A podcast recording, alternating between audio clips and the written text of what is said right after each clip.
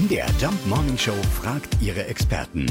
Fakt oder Fake? Ja, Dr. Dirk Baumeister ist unser Psychologe aus Leipzig und hat jetzt die Chance, viele Menschen glücklich zu machen. Sind Chaoten wirklich schlauer? Ja, einige Studien haben ergeben, dass intelligente Menschen überdurchschnittlich oft durch ihre Unordnung hervorstechen.